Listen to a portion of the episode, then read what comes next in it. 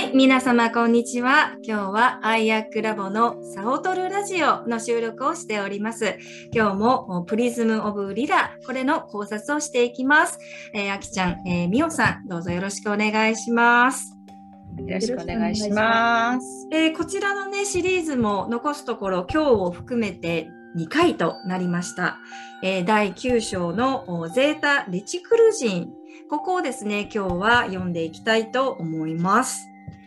ゼータレチクルってなんかね、あの聞いたことない名前だなと思うんですけど、南半球から見える星にね、レチクル座っていうのがあるらしくって、まあそこの星ということになってるんですが、実は私たちはこの人たちのこと、この人たちっていうかね、えー、のことを、だいぶ前にね、お話ししてるんです。このゼータレチクル文明の起源っていうのは実はですね、あの、エーペックスで覚えてますかね？あの、知性たちによって、こと座の一つの惑星でね、その、こう、こと座の人たちとリラーの人たちが争って、えー、それでその争いを、まあ、収めるためにというか、場所を移したところがエーペックス星で、で、エーペックス星でそれがうまく統合が進まなかったために、エーペックス星は滅んでしまったっていう話を昔したかと思います。このね、ゼータレチクル人のこうしたユニークなね、えー、歴史というのは、実は地球文明と密接につながってるんです。なのでね、ちょっとこう、エーペックス星で何があったかっていうことも振り返りながら、今日はお話をしていきますね。このエーペックスでのこう極化現象っていうんですかね、二極にこう激しく分かれていったっていうのは、これはですね、この極端な個人主義っていうものがすごく、なんていうのかな、うん、それを加速させたっていうことがあるんですね。で、そして技術の進歩っていうのが霊的な進化の速度を上回ってしまった。まあ、これが原因となっていきます。なんかどこかで聞いたような、なんかね、えー、話なんですけど、ここがポイントなんですよ、結局。で、えー、最終的に、まあ、核爆発で壊滅するわけなんですけれども、その爆発があまりにも、えー、激しかったがために、そこの時空が歪んじゃったんですね。ブラックホールみたいになっちゃったわけですよ。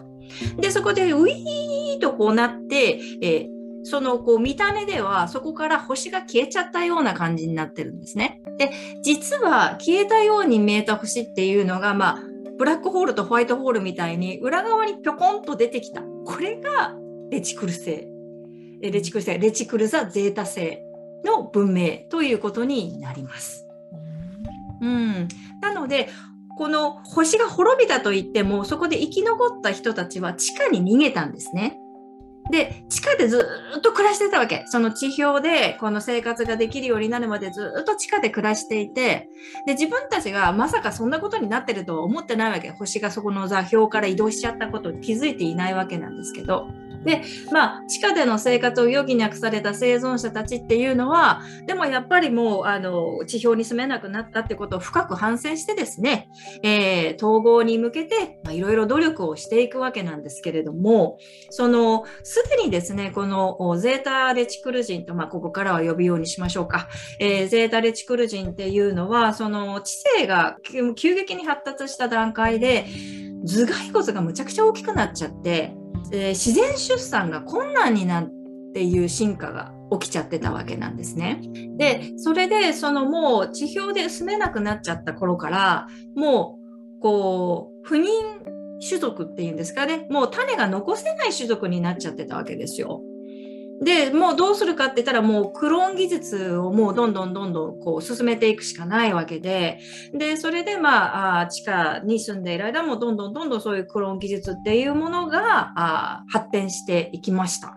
で、えー、そこでどんなことをやっていたかっていうと、例えば感情の抑制ですね。まあ結局そういうこう、なんていうのかな、こう、激しい闘争心とか、支配欲とか、まあ情熱であるとか、まあそういったもがやっぱり良くないよね。えー、やっぱりこう秩序というものを保つにはその感情をコントロールするのがいいよねみたいな感じでうんなていうのかなそういうこう遺伝情報のコントロールが進んでいった。まあ、これって結局その下界にの刺激に対して脳がどのように反応するかっていうどういうねあの化学反物質を出すかみたいなことをコントロールすればいいわけじゃん。感情って結局ホルモンだからね。だからそれをこうやっていった結果ですね、まあ、まあ言ってみれば悟ったっていうか、自我の切り離しに成功はしたわけですよ。うん、でそうなっていくともう自分はないっていう状態になりますので、まあ、ほぼほぼ集合意識化するわけですね。で、えー、しかもですねこのエーペックス人っていうのは、まあ、クローンでどんどんどんどん増えてるからもう外見の差もなくなってくるし、えー、感情ないから個人のその反応の差ってのもなくなってくるしすごい均質化しちゃうわけですよ。で、まあ、これはこれで問題なんですよねやっぱりね。この均質化してしまうっていうとそれはやっぱり衰退へ向かっていくわけです。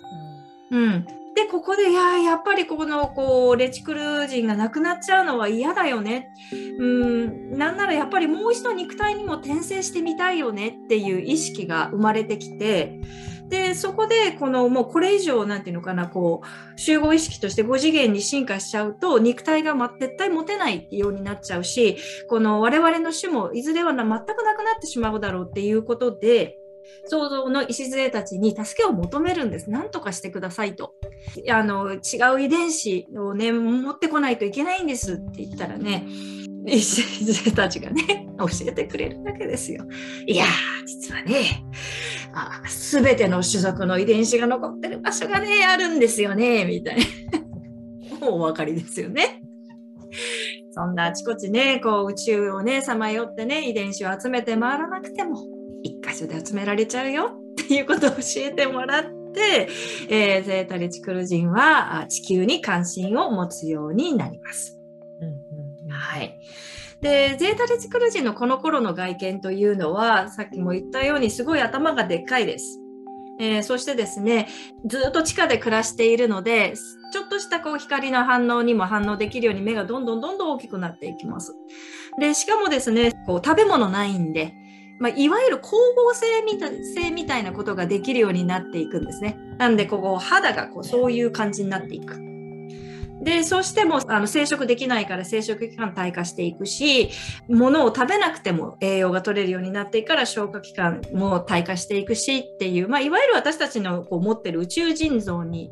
のイメージにこうかなり近いんですけども、ゼータリチクル人というのは、その地球人の遺伝子がとても欲しいので、えー、そうやって、えーまあ、いわゆる、まあ、宇宙人の拉致っていうんですかね。そういうことを積極的に、えー、どんどんやり始めます。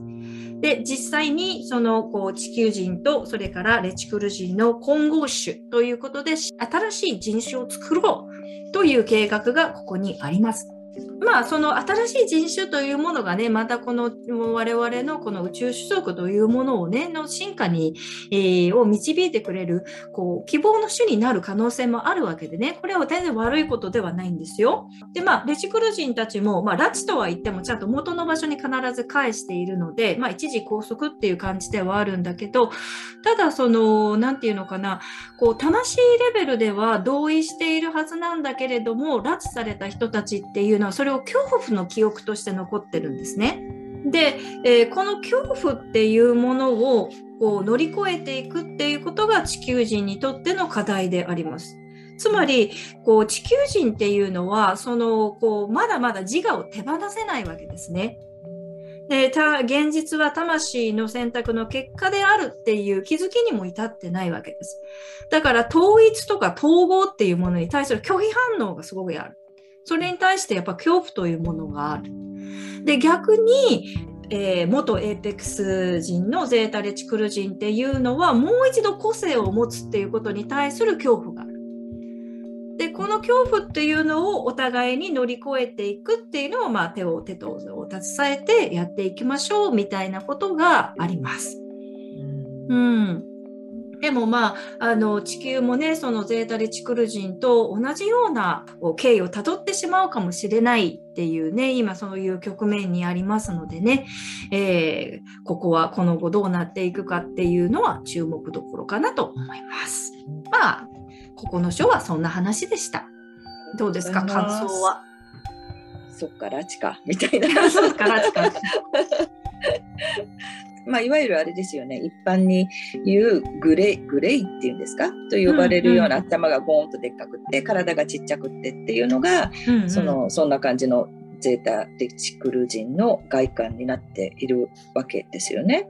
うんうん、そこはね、まあ、なんとなく曖昧だったりとかするんですけど、うんうんうん、それをグレーと呼ばれる宇宙人がゼータレチクル人だっていうふうに断定はできないらしくて、うん、うん、あの他のねシリウス人やオリオン人だったりするのかもしれないんですけど、うん、うんうん、でもこう一つのイメージとしてはやっぱりそうなんだろうなと思いますね。すごくこう地下に住むために小柄になってったっていうあたりなんかもなんかね似てるかなと思いますよね。アシャールがゼータレチクルの未来の姿って聞いたことありますよ。えー、そうなんだ。そうそうそう、この本ってね、バシャールそのチャネリングも結構元にしてるんですよ。あ、そうなんですね。うん、そうなの、そうなの。うん。バシャールが結構ちょっと前10年20年くらい前から地球にちょっと関与してるじゃないですか。でなんかまあ最近はちょっと違う人たちもいっぱい出てきてるみたいなんだけど、うん、そう思うとなるべく地球がそっち行くと大変だから長い時間かかってめんどくさいからそこはカットしといた方がいいよみたいなことをなんか手伝いたいみたいなことを言ってるんだっていうのをちょっと聞いたことがあって。へえめんどくさいじゃないめんどくさいっていうかまた同じ、うん、またやり直さなきゃいけないわけだからね結局失敗しちゃったらね、そうそう。なんかそれがやっぱりあの人たちにとってはね、体を持つことの大変さみたいなことを言ってたじゃないですか。なんかそこの大変さを知ってるからこそ親心なんでしょうね。うん、そうだね。まあ、そんなことで今日のところは終わりにしたいと思います。ではね、次回、はい、えー、このシリーズの最終回もどうぞ、えー、楽しみにお待ちください。ありがとうございました。ありがとうございました。